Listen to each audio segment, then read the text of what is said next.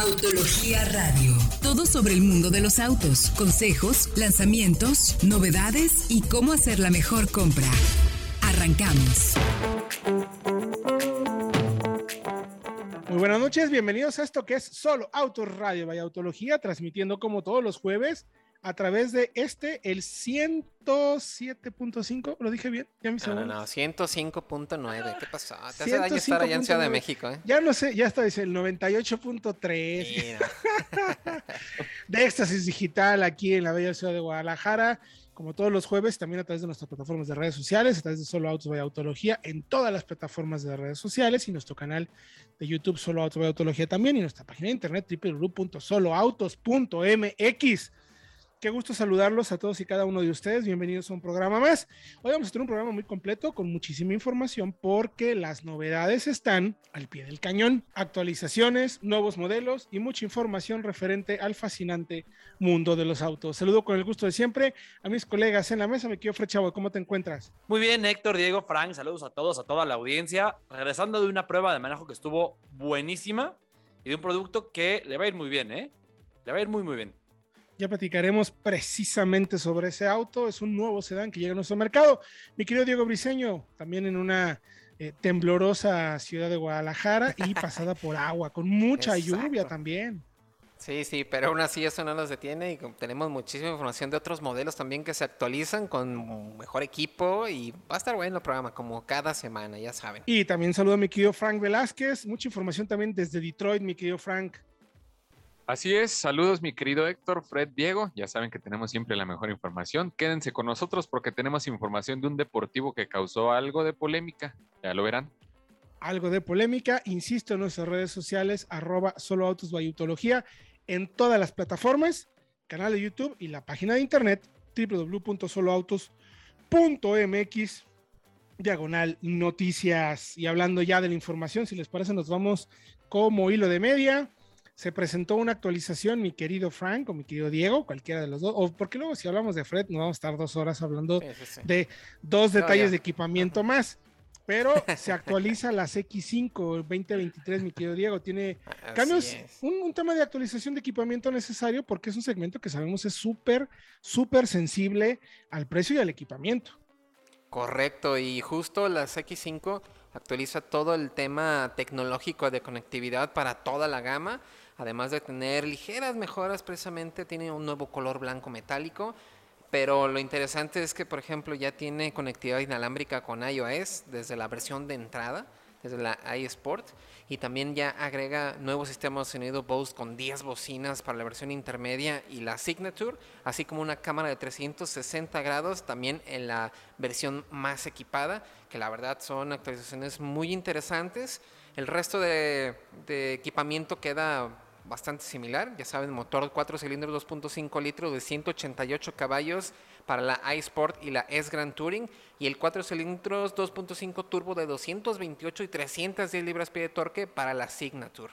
Entonces, es una actualización menor, pero creo que le queda bastante bien. Como dices, es un segmento muy competido y justo los precios 559.900 pesos por la más barata 619.900 por la intermedia y 689.900 por la Signature que tiene el motor turbo.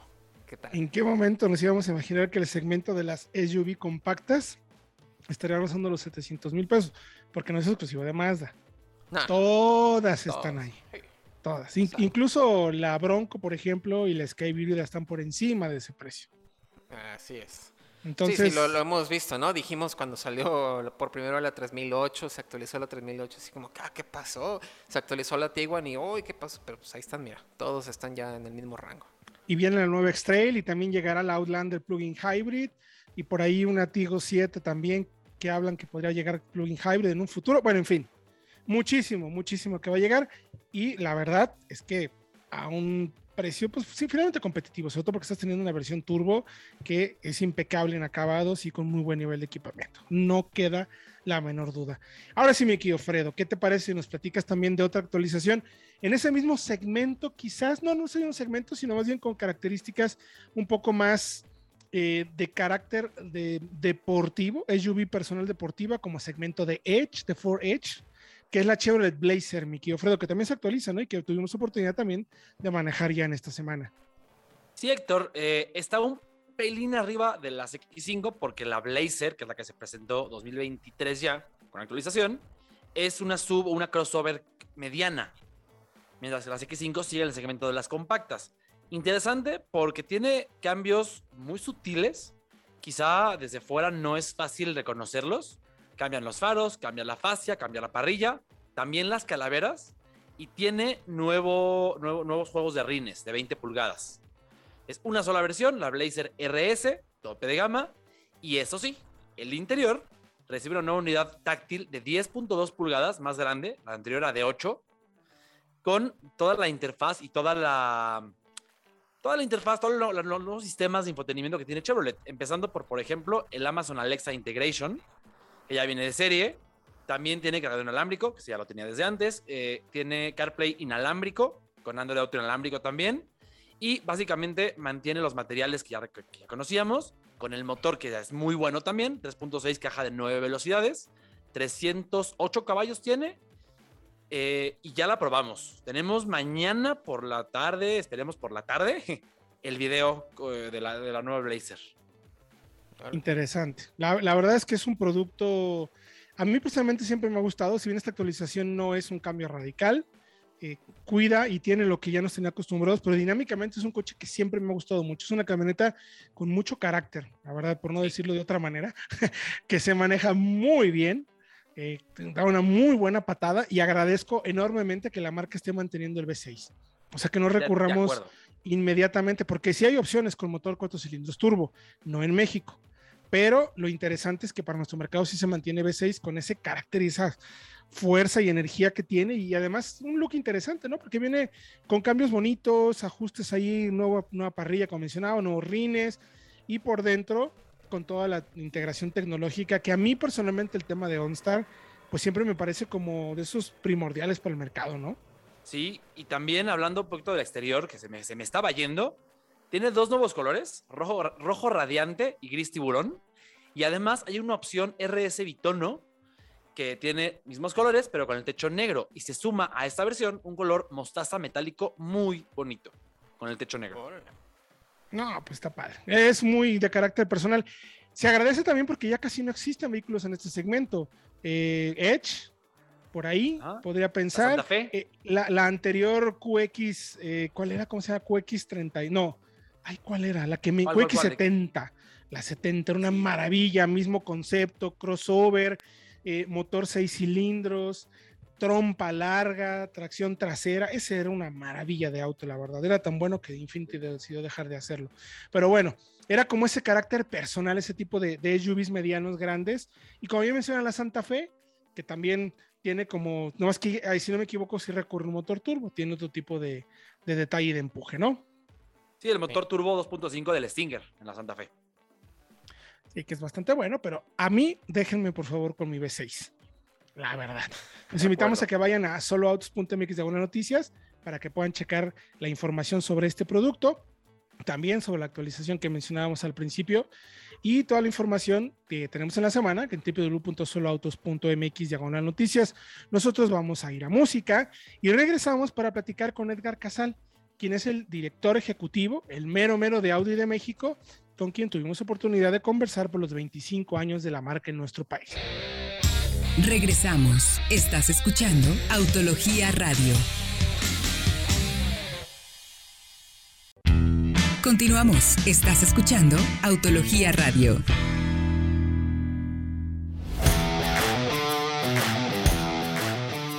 Pues ya estamos de regreso aquí en Solo Auto de Autología y estamos muy contentos porque está conmigo Edgar Casals, el mero mero, el jefazo de Audi de México. Edgar, bienvenido aquí al programa de radio. Me da mucho gusto platicar contigo en vísperas, ya tal cual, la celebración de los 25 años de Audi en nuestro país. Querido Héctor, muy buenos días. Bueno, muy buen día. La verdad estoy yo muy contento de poder estar en este espacio. Siempre es bienvenido poder conversar contigo y con todos los que nos escuchan. Y pues sí, tienes toda la razón. Estamos ya celebrando los 25 años de Audi en México y vaya, nos vestimos de, de manteles largos, pero también de ropa deportiva y estamos puestos para lo que viene. Eso lo acabas de, descifrar o de resumir muy bien, mi querido Edgar, lo que significa Audi en México en general. Es una marca muy polifacética, ¿no? Sí, fíjate que en estos 25 años hemos visto todos estos, como, como tú bien lo mencionas, ¿no? Todas estas caras, eh, todas estas muestras de tanto de tecnología como de Em, de los diferentes diseños que van, han ido cambiando con el tiempo. Vaya, eh, recuerdo, y, te digo lo recuerdo porque en ese entonces actuaba yo como, ahora sí que como observador, ¿no? De la llegada de la marca a México en el 97 y comenzamos por tener tres concesionarios en ese año con unas ventas de 195 autos. Em, quizás eh, recordarán los que nos escuchan Iniciamos con el A4 por ahí, con un TT, con el A6, el A8, eh, y posteriormente comenzaron a llegar otras propuestas. Aquí es donde viene el complemento que tú mencionas. Eh, Audi pone el primer pie en México mostrando la gama que tenía tecnología, eficiencia, porque ya traíamos motorizaciones con turbos, eh, teníamos muy buen desempeño y con un diseño muy particular, que era como muy refinado y también en esos en esos vehículos S, que son los que tú mencionabas con los cuales iniciamos la entrada a, estos, a esta gama superdeportiva, eh, pues ya también con algunos otros equipamientos distintos y que nos hacían ver la cara deportiva de la marca, ¿no? Em, una parte importantísima que, que, también nos ayudó como marca, porque incluso posteriormente se volvió una marca también, es la transmisión 4 o la tracción 4. Em, con esta precisamente fue una, una propuesta diferente a cómo poder correr los rallies y la verdad es que sirvió muchísimo también en otro tipo de, competencias. Entonces, sí, efectivamente, la marca Audi es muy versátil, eh, tiene una gran propuesta de, diseño, de imagen, de elegancia, de refinamiento, pero también eh, las cuestiones tecnológicas van hacia el manejo, hacia los usuarios, o sea, hacia tus acompañantes también en caso de que tú vayas manejando y también con estas propuestas deportivas. Y bueno, voy a guardar un poquito para después porque sé que va a venir la parte eléctrica por ahí, mi querido Héctor. Sí, claro, es que a ver, es un, es un abanico de opciones muy interesante. Digo, mencionabas un poco el pasado de los primeros autos que yo manejé cuando empecé como periodista automotriz por ahí del 98, a mí ya me tocó en el 99 manejarlo, fue el, TT. Y luego, poquito después, el S3. La llegada de la marca al mercado, como bien mencionas, fue un rompimiento inesperado en muchos sentidos, ¿no? Pero entonces llegamos precisamente eh, haciendo una elipsis como de muchos años al tema de electrificación, porque ha sido una evolución muy rápida, pero también muy contundente, Edgar. Definitivamente la llegada de los autos eléctricos es algo que toda la industria lo, necesitábamos hacer o necesitábamos encontrar alguna nueva tecnología que, que, sustituyese el uso del motor de combustión interna. Eh, iniciamos con algunas propuestas eh, en, un, en un principio de los mild hybrids. De hecho, hoy varios o muchos de nuestros motores son mild hybrid. Em, que quizás no están directamente a la atracción, pero sí a los consumidores, por lo tanto, también tienen su aportación a la eficiencia. Em, no, no hicimos una transición a los plug-in hybrid, pero bueno, eso es, eso es algo que nos va a llegar, vamos a tener. Em, pero hicimos un, un, un, un, brinco importante a la llegada de los eléctricos. Eh, a México lo veíamos como un país que quizás se iba a tardar eh, pues un poco más, ¿no? En, recibir este tipo de tecnología, pero no fue así. Mira, creo que hay muchas variables que en el mercado mexicano ayudan. Es evidentemente un mercado que se mantiene muy bien informado. es un mercado que por su, por su, por su posición geográfica eh, también tiene una influencia de distintos lugares. Tenemos eh, personas de todas partes del mundo, tenemos empresas que han llegado a posicionarse aquí también de todas partes del mundo y evidentemente eso trae o, genera un atractivo mayor para cuestionarnos qué pasa con esa tecnología.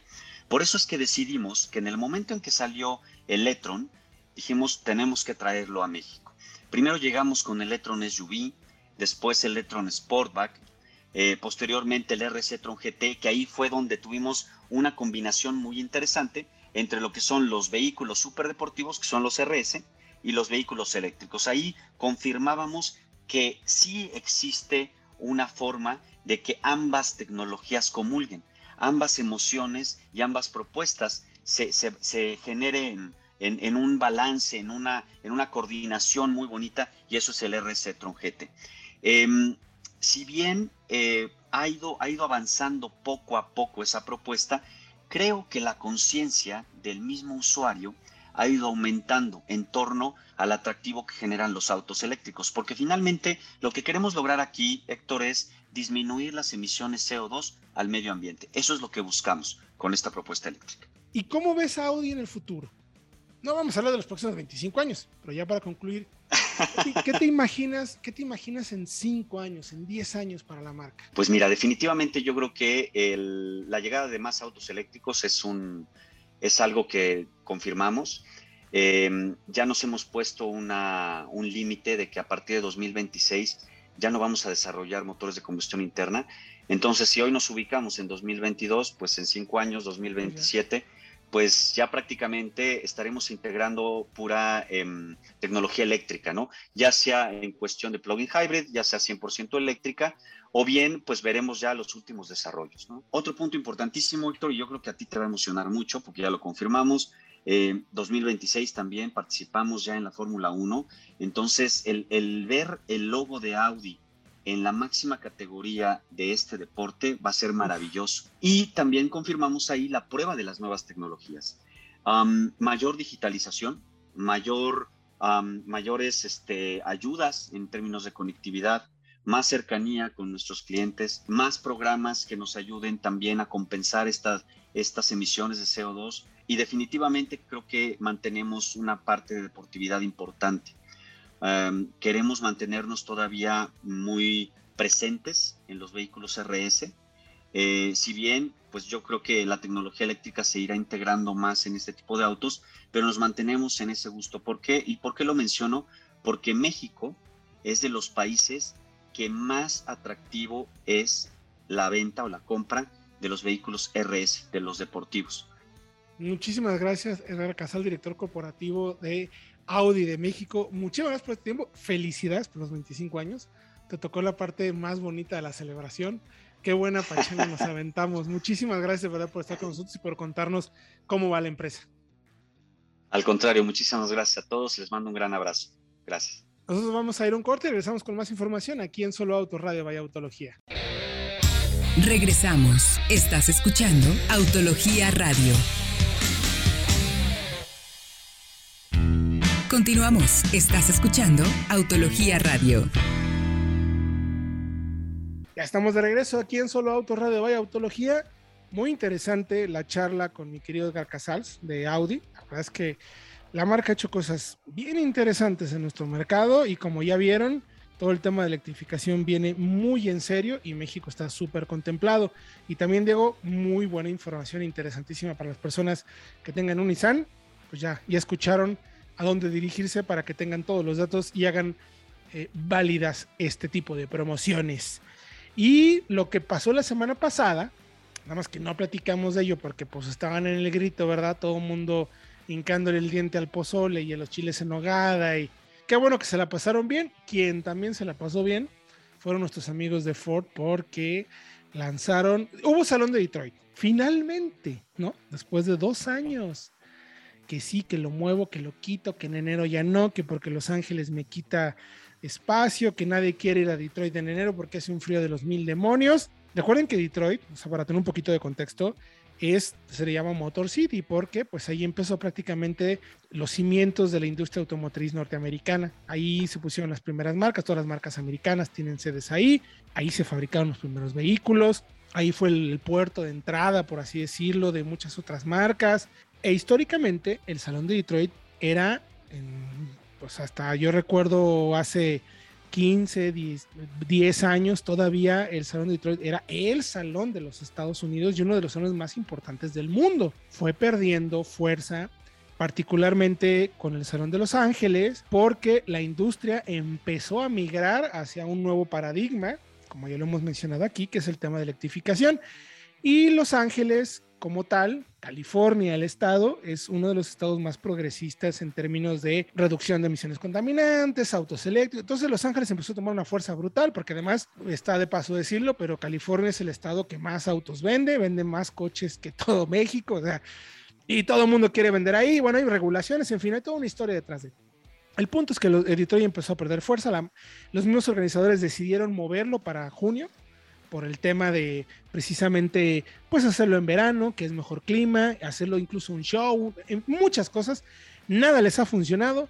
Al final se hizo en septiembre y al final fue un salón super X, solamente importante, pues porque se presentó el Mustang, mi querido Diego. Exactamente, la séptima generación del Muscle Car americano por fin se presentó y creo que se presentó de una manera un poco espectacular, ¿no? Hicieron esta estampida con toda la gente, todos los fanáticos con sus Mustangs de todas las generaciones, llegando precisamente hasta la sede de Ford y yendo hasta el salón de Detroit para conocer al nuevo, nuevo Mustang que, como dice Frank, creo que generó controversia. Debo decir desde un principio que a mí sí me gustó, me gusta mucho cómo se ve el coche. Sí gusta, pero... Pero a ver, ya me dirán ustedes, o sea que ya me dirá Frank y Frank también pero cuando salía el Mustang decías, wow. O sea, era así un trancazo de no manches. Y aquí tengo mis dudas todavía. O sea, yo sé que, te gustó.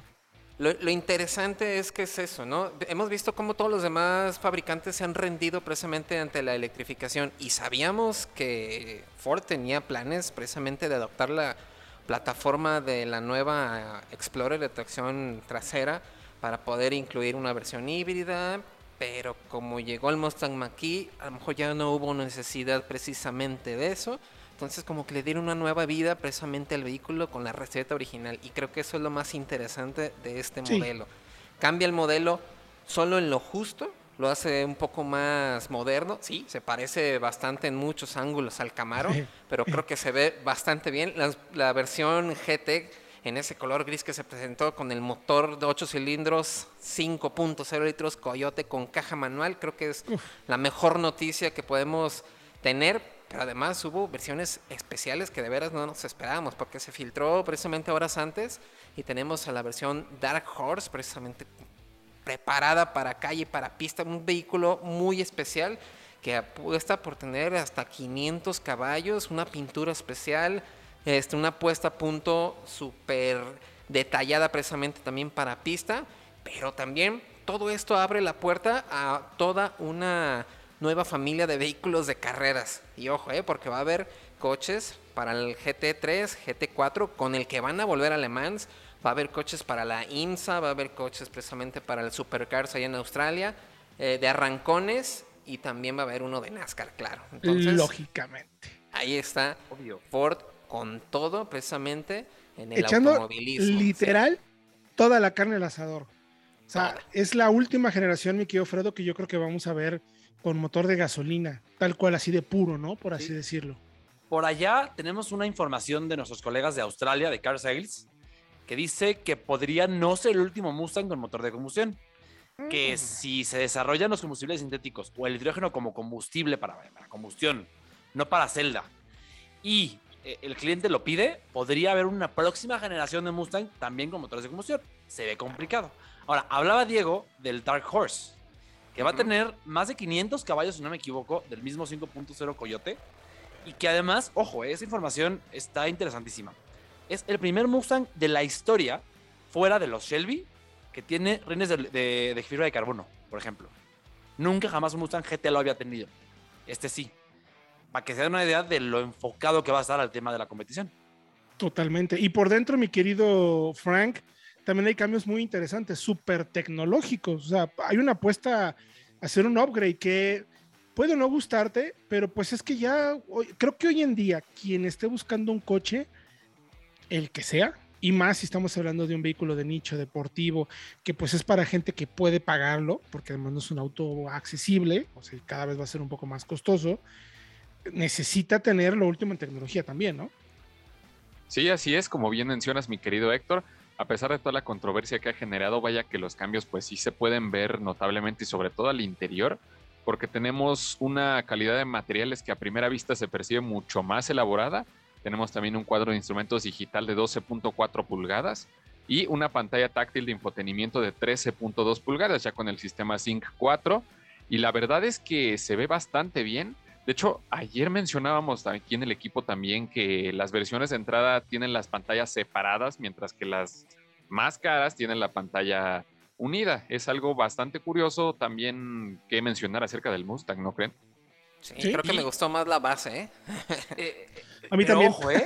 Muchos le llaman ahí como que, que, ah, copiaron a Mercedes-Benz. Pues no, que es que es una tendencia de diseño de la industria Sí, no. desde hace años. completo, o sea, ya los conceptos super futuristas hace 10 o 12 años ya tenían una, una interfaz así. Pero además, en esta pantalla eh, digital puedes simular el cuadro de instrumentos tal cual de los Mustang de los 80s, de los míticos Fox Body. Sí. Tiene una función Fox Body que simula la misma imagen y que además tiene la iluminación posterior en verde, como aquellos Mustangs ochenteros. Se ve muy Uy, bonito. Claro. Ese verde medio neoncillo ahí. Uy, Exacto. claro, claro, claro, Es claro. un, guiño a su historia que me parece interesantísimo. Sí, pero lo interesante es que incluso todo el sistema tiene un sistema de renderizado en tiempo real sacado del mundo del gaming, entonces va a tener gráficas espectaculares y creo que son las pantallas de más alta resolución que se han puesto en un Mustang en la historia, entonces también eso ha de contar bastante.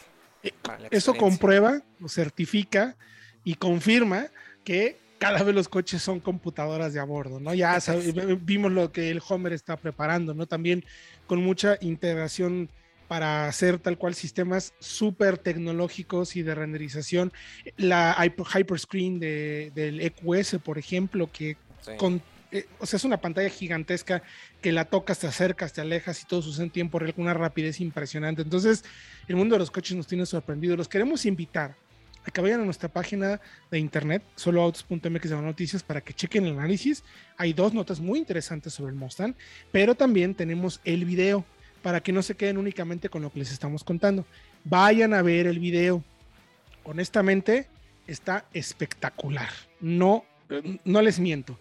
Es un coche interesante que no se deben de perder. Y sí, hay unas versiones ahí, el Dark Horse, como mencionan, poco menos, perdón, que alucinante. Así es que échenle un ojo. Nosotros, por lo pronto, vamos a ir un corte y regresando, les vamos a contar todo lo que tienen que saber sobre el Volkswagen Virtus, que ya probamos y lo probamos a fondo. ¿Vale la pena este pequeño Jetta? Bueno, se los decimos regresando al corte. Regresamos. Estás escuchando Autología Radio.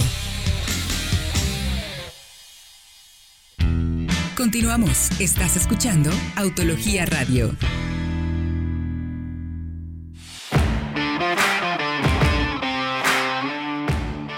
Sabemos que lo que buscas es eficiencia y desempeño, de la mano de un gran manejo, el espacio interior que solo un SUV te puede dar, y como remate, una imagen moderna y completo equipamiento de confort y seguridad.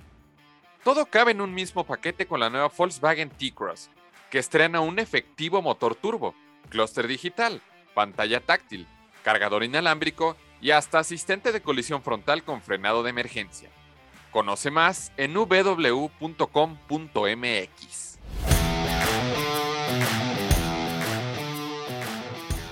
Estamos de regreso aquí en Solo Autos Radio, vaya Autología. Mi querido Diego Briseño, no hemos invitado a nuestros queridos radioescuchas a que si por alguna razón se perdió alguna parte del programa, ¿qué puede hacer para pues no perderse la información que le tenemos? Porque no hay mejor programa en la radio en México, y está mal que yo lo diga, pero es cierto, que Autología Radio.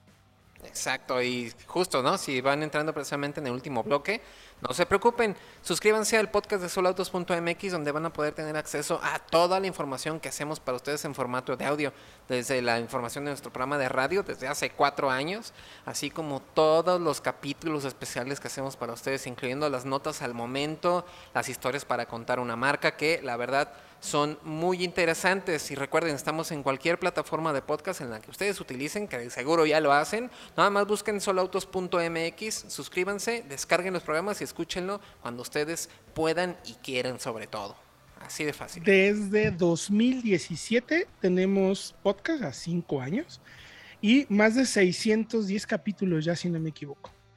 Hay 610 contenidos de orientación de compra, de consejos, lo que mencionas, toda la información que quieras sobre este fascinante mundo de los coches, ahí lo vas a poder encontrar e incluso las noticias en el día a día si quieres estar muy bien enterado de qué está pasando.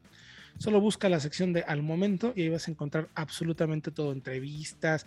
Nadie hace contenido de audio como el que nosotros hacemos. Está mal que lo digamos, pero pues también hay que echarnos flores, ¿no? Porque luego ahí andan nomás siguiendo influencers, ya gente grabando en la cochera y que pues la neta no te aporta absolutamente nada de valor de análisis verdaderos de pruebas de manejo.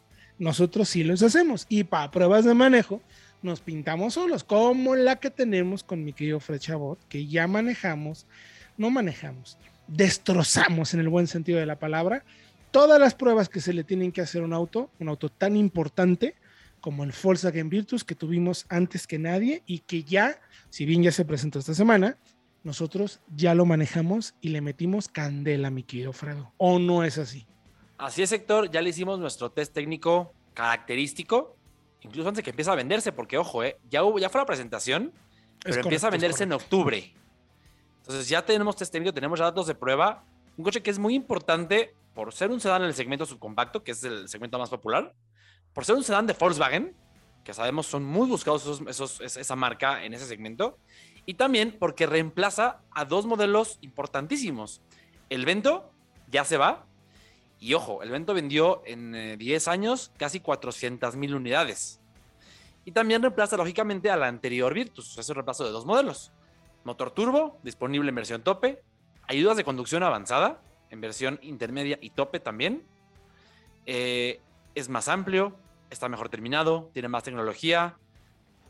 De veras creo que va a ser un coche que se va a vender muy muy bien, que tiene todas las herramientas para ser de los más buscados.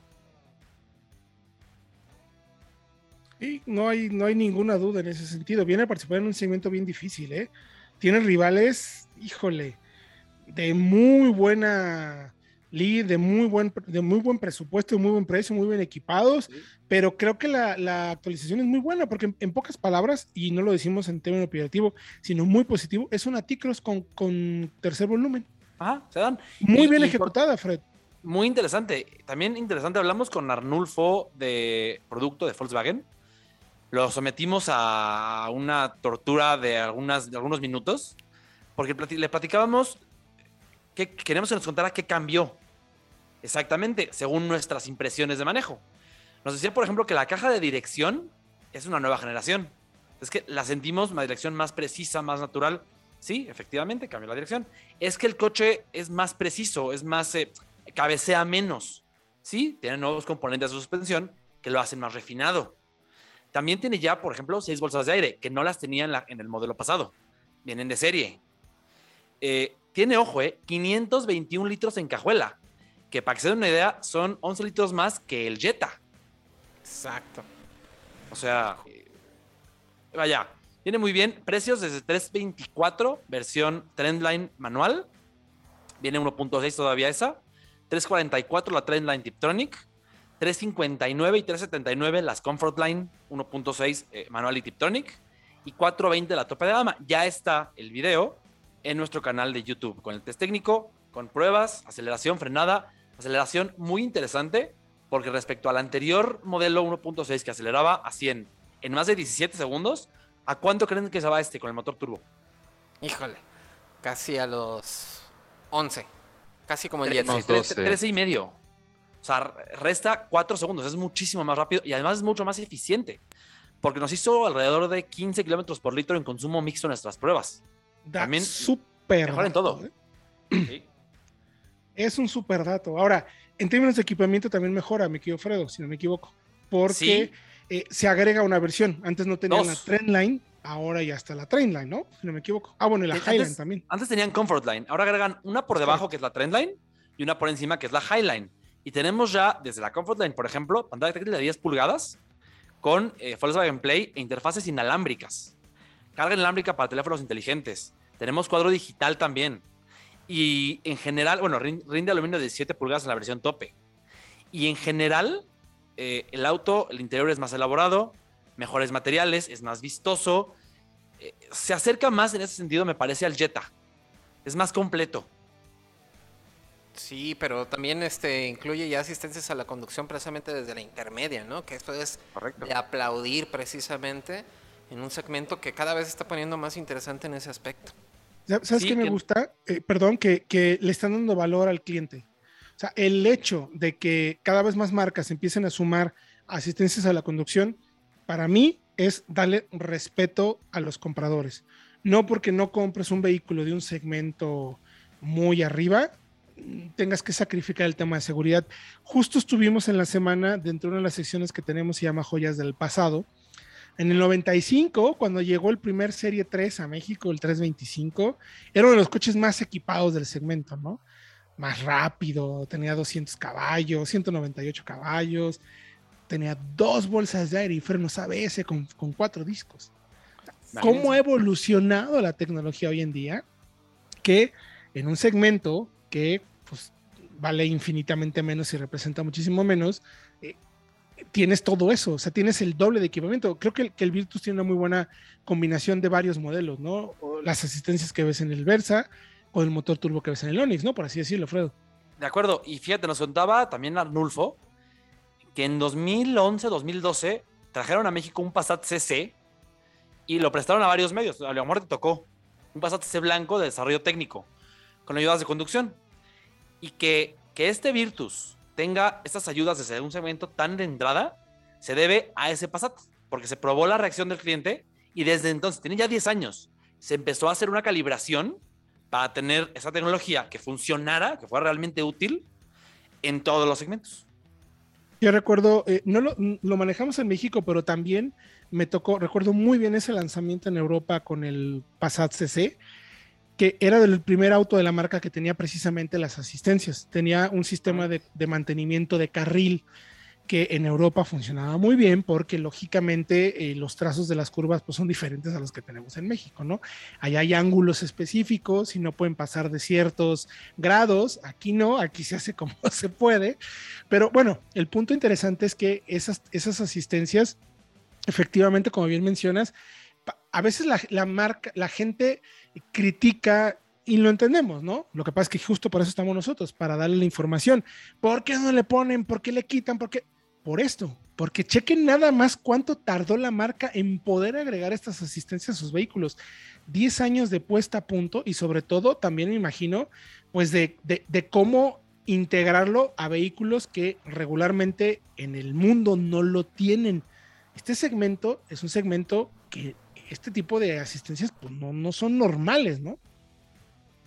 No, no, y, y en el segmento lo tienes nada más en el Versa, un nivel arriba lo tienen solamente, eh, si no me equivoco, el Jetta y el Centra y el Forte. Pero en versiones tope, justo. En versiones tope. Eh, muy interesante, además, el tema de no solamente de la percepción del interior, sino la calidad real, los ajustes, los ensambles, eh, el tratado de cada uno de los plásticos mejora muchísimo. Y también Volkswagen se ha, digamos, tomado a la, dado la tarea de poner cada uno de los sistemas que mencionabas a punto para que funcionen. Porque los probamos en unas carreteras precisamente muy sinuosas y no te están molestando todo el tiempo. No frenan cuando no quieres que frenen, sino que de veras cuando te distrajiste, te avisa y te detiene. Porque ojo, ¿eh? eh las asistencias está demostrado por muchas marcas que la gente las quiere, pero ya que las tiene, dice, ay no, siempre no. Porque suelen ser muy intrusivas. Entonces creo que la apuesta a punto que ha hecho Volkswagen es muy positiva. Fredo, rapidísimo, versiones y precios para concluir. Eh, los mencionamos en un momento, pero seguimos. Ah, Trendline. Dale, dale. Manual y automática 324, 344, 1.6. Comfortline ya con las ayudas que mencionábamos. Manual automática 359 y 379. Y cerramos con la Highland, que es la que evaluamos, 1.0 turbo, solo automática, por 419.990 pesos. Me parece que competitivo en precio no es el más barato, sin embargo, por lo que hay de rivales y el equipamiento y mecánica, pues está bien. Pero ya quedará de ustedes si les parece una buena compra. Gracias, mi querido Fredo. Gracias a ustedes, Héctor, Diego, Frank, saludos a todos. No se pierdan los videos del Virtus y mañana sale de la Blazer en YouTube. Gracias, mi querido Frank. Gracias a ustedes, ya saben, síganos, no se pierdan de nada, ahí estamos mi querido Diego Briseño. Gracias a ustedes y al público, ya saben, aquí estamos la siguiente semana. Autología Radio. Entra a www.autologia.com.mx y mantente informado con los análisis más completos para tu próxima compra. Autología Radio.